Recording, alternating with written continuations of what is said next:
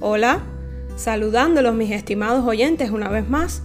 Bienvenidos a este su canal Médicos de Dios. Agradecer a todos los que se han tomado un tiempo para escuchar los capítulos anteriores y si aún no lo has hecho, te invito a escucharlos por la plataforma de podcast de tu preferencia o bien en la página web puestoslosojos.en.jesús.com o en Twitter nos encuentras como Médicos de Dios. Y si crees que ha sido de bendición para tu vida, no dejes de compartir Debemos dar por gracia lo que por gracia hemos recibido. El capítulo de hoy lo dedicaremos a escudriñar, con la necesaria ayuda de siempre del Espíritu Santo, un pasaje de la vida de Jacob, este hombre descendiente de Abraham, para ser más exactos, nieto de Abraham, hijo de Isaac. Más tarde, padre de los doce patriarcas de las doce tribus. Esto lo podemos ver en Génesis 25.1 y en Éxodo 1.5. Vamos a ver también cómo Dios le cambió el nombre por Israel. Esto lo vemos en Génesis 32.28 y Génesis 49.2. De ahí el nombre del pueblo escogido por el Señor.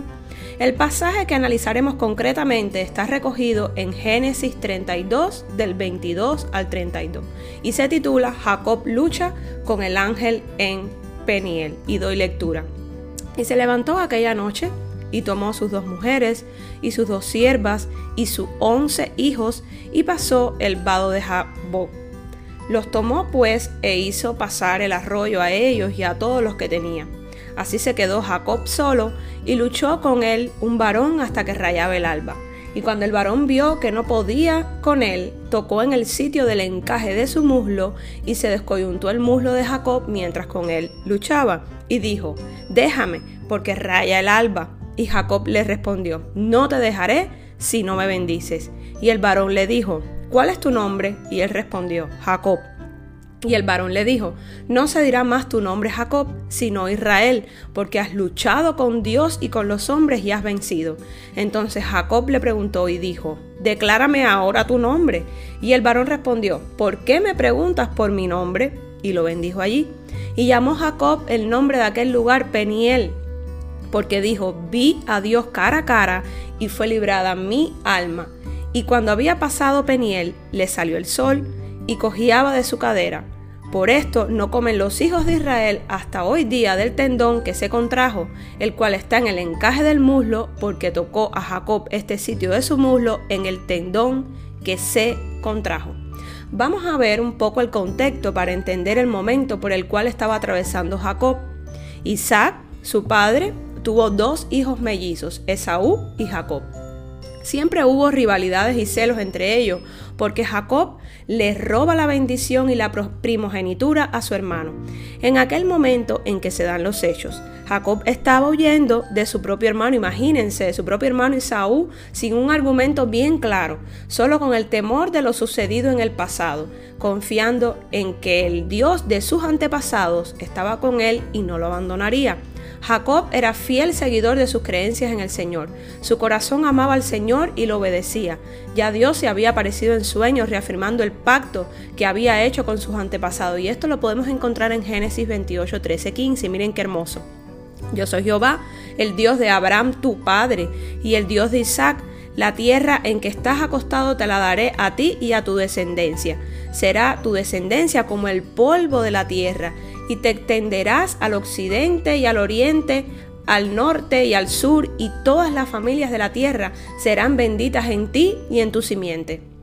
He aquí yo estoy contigo y te guardaré por donde quiera que fueres y volveré a traerte a esta tierra porque no te dejaré hasta que haya hecho lo que te he dicho. Estas palabras fueron la confirmación de que Dios estaba con Jacob. No existía la, menor duda de la presencia del Señor en la vida de aquel hombre que tenía un corazón dispuesto a amar, obedecer totalmente las ordenanzas del Señor y no solo eso, fue capaz de luchar por su bendición hasta que la consigue y eso implica hasta un cambio de nombre de parte de Dios hacia él. Pasó de ser Jacob, que significa el que suplanta, tomar el talón, porque hace alusión a su nacimiento y su plantación de la primogenitura a su hermano Saúl, a ser llamado Israel. Y miren el significado de la palabra Israel, del nombre Israel, que ha luchado con Dios, Dios lucha, el príncipe con Dios. Vayamos nuevamente al pasaje que, de hoy que está recogido en Génesis 32 y dice el verso número 24, así se quedó Jacob solo y luchó con él un varón hasta que rayaba el alba. Y cuando el varón vio que no podía con él, tocó en el sitio del encaje de su muslo y se descoyuntó el muslo de Jacob mientras con él luchaba. Imaginen que Jacob estuvo luchando toda la noche con aquel ángel, como recoge la Biblia en Oseas 12, 3 y 4, dice así, en el seno materno tomó por el calcañar a su hermano, y con su poder venció el ángel. Venció al ángel y prevaleció, lloró y le rogó, en Betel le halló y allí habló con nosotros. Estuvo luchando, nos dice la palabra de Dios, hasta que rayó el alba. Ambos lucharon sin que ninguno prevaleciera hasta que el oponente le dislocó la cadera a Jacob y éste se negó a dejarlo ir y colgándose de él le exigió que lo bendijera. Jacob es un ejemplo de perseverancia, de sacrificio y entrega, nos muestra cómo debemos ser nosotros. A veces queremos que todo salga bien sin implicarnos en ello, sin tener que hacer ni el más mínimo esfuerzo. Nos gusta conseguir resultados que no lleven sacrificio ese no es el verdadero carácter de un hijo de Dios. ¿Quién dijo que la vida de un cristiano fiel seguidor de Jesús no lleva entrega, sacrificio y un corazón totalmente comprometido? Jacob estuvo luchando sin rendirse, fiel a su objetivo. Claro que implicó un gran sacrificio de su parte. Fue doloroso porque nos recoge la palabra de Dios que el ángel tuvo que dislocar la cadera de Jacob. Imaginen qué doloroso es que se te disloque una cadera y aún así Jacob seguía aferrado para obtener su bendición, a tal punto que aquel, aquel ángel con quien luchaba le dijo, dice el verso número 26, déjame porque raya el alba. Y Jacob le respondió, no te dejaré si no me bendices. Y el varón le dijo, ¿cuál es tu nombre? Y él respondió, Jacob. Y el ángel le dijo, no se dirá más tu nombre Jacob, sino Israel, porque has luchado con Dios y con los hombres y has vencido. Entonces Jacob le preguntó y dijo, Declárame ahora tu nombre. Y el ángel respondió, ¿por qué me preguntas mi nombre? Y lo bendijo allí. El ángel, sin dudas, sabía perfectamente el nombre de Jacob. Este debió repetirlo a causa de su significado, el cual vimos anteriormente. Jacob tenía que reconocer su debilidad antes de ser transformado. Qué hermoso. Jacob logra la bendición no se rindió, no quedó a mitad del camino sin lograrlo, derrotado, claro que no. Esta historia ministró mucho mi corazón, porque las transformaciones llevan sacrificio, valentía, amor, obediencia. Las transformaciones también son, en ocasiones dolorosas, llevan una cuota de humillación ante el Padre. No es por nuestros méritos que conseguimos propósitos, no luchamos con nuestras propias fuerzas.